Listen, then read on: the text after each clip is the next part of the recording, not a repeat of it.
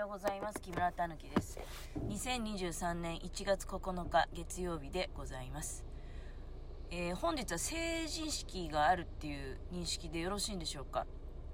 ？3連休のこの最後の日というのは、今回は成人の日なんですよね。昔は1月の15日だったんだけれども、えーこの頃はそれをこう、なるべく祝日をね、土日にくっつけて、え3連休をたくさん作りましょうというような考えがございますので、もう随分ね、前からそうなってるんだと思うんだけど。で、なので今日は成人式、えーまあ、新潟市内だと磐梯島、あときメッセが会場になるってことでいいんですかね。で、まあ私なんかは、ちょっと前にね、あの佐渡汽船ターミナルのあたりでお仕事させていただいたことがございました。で、その頃は、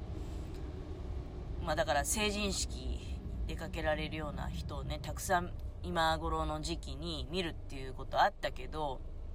あの佐渡汽船ターミナルの何階だか知りませんけど、大きいスペースがあるんですよね。いろいろな多用途目的の。で、そこがだから成人式当日は着付け会場に多分なってたんじゃないかな。それで、まあ綺麗な着物を着た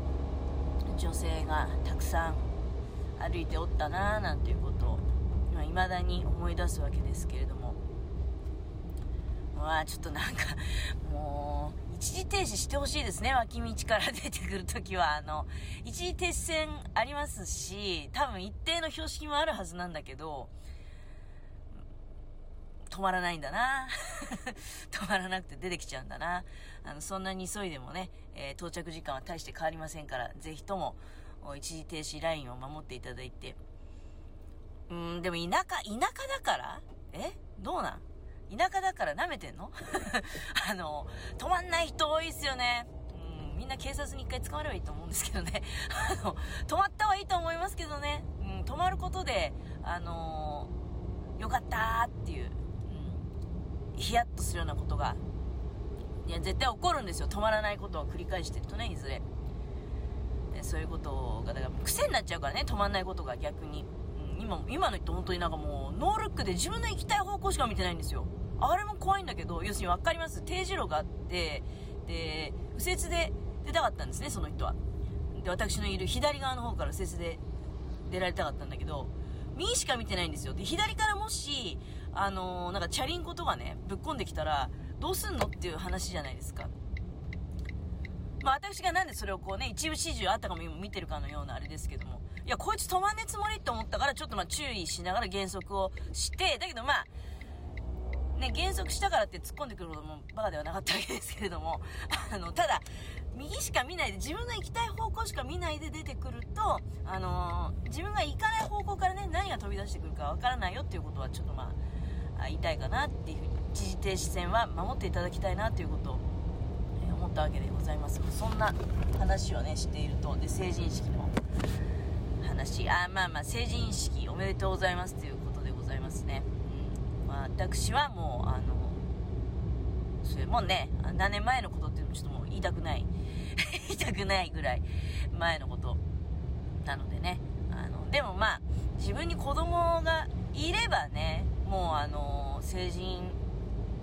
式しておっても、おかしくないような年齢の人がいたかもしれないなって。まあでもね、私の今こういう話しぶり見てるとね、いや、お前には無理だろって、あの、だか自分でね、最近やっぱりそう思ってきてる。あの、子供さんをね、えー一人前に育てられる方っていうのは、やはり、すごいなと。まあほら、子供と一緒に成長しましたとか、そういう謙虚な人もいらっしゃいますけど、やっぱりそうじゃない気がするね。まあもちろん、幼い人から教えてもらう場面ってね、人生の中でぱいあるのかもしれないけど、でもね、あのいや、やっぱりあれですよ。私は子供を育てた大人の人たちがすごいんだなって思います。自分自身もそういう風にしてもらったわけだしね。だから自分の中ではなんか、それを自分ができなかったっていうね、あのまあまあできないよね。もう今明らかにあの、もう、できる要素はないんでね、自分のもう生物学的にね、ないんで、もし仮にまああるとすれば、全然もう血の繋がっていない子供ですね。まあでもそれもこの年になると、なかなかやっぱり難しいよね。うん、10年ぐらい前だったらね、なんかそういう考えも、うん、まあよぎることもあったけどね、でもまあ、責任は持てないよなって思ってね、うん、まああの、そういったことも考えることもなくなったけれども、あの、成人式をだから迎えられた、いつもね、成人式おめでとうって、成人式を迎えられる方に、ま、お伝えすることが多いけれども、まあ今回は、そうですね、あの、成人式に送り出される親御さんに、あの、お疲れ様でした、おめでとうございますっていうことでしょうかね。って言って、ここでそれを言ってもね、あの、聞いてくださってる方は 別に、いや、何も関係ないよっていう方が大変だと思いますけれどもいや今日そしてねそう話はもう全然ガラッと変わるんだけど出かけにあのテレビが壊れちゃって、えー、まあ、ちょっとまあ家のものがお休みなのでねあので多分ギリギリね長期保証に入ってるんですよテレビを買ったのはケーズ電機なんだけどケーズ電機の長期保証に入っていて今まこういうご時世だからね相談しに行ったところで何て言われるか分かんないよ。あの本体の保証はしますけれどもまあそのいろいろねあの例えばテレビ大きいからやっぱり引き取ったりとか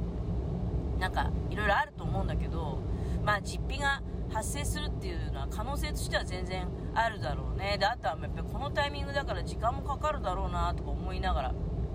あどういう風になるんだろうか、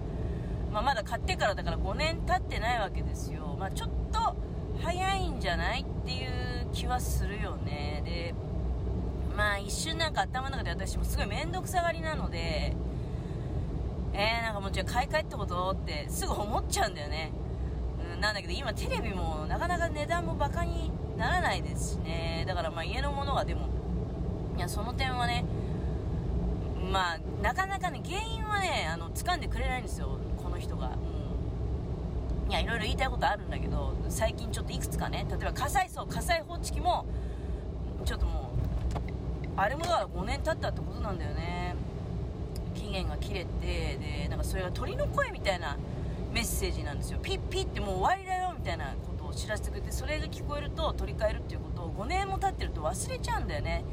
で、なんか家の中から鳥の声が聞こえると思って、まあ、よくよく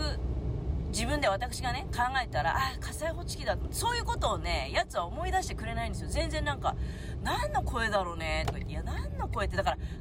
えてよって、こう、私なんか耳すまして家中あちこちしたんだけどね。で、それでまあ、あ、火災報知器だってひらめいて、そうだそうだっていう感じだったんだけど、で、今回のこのテレビの件もなんか、まあ、ちょっと前からおかしい時あったんだけど、挙動が。で、いよいよ昨日の夜、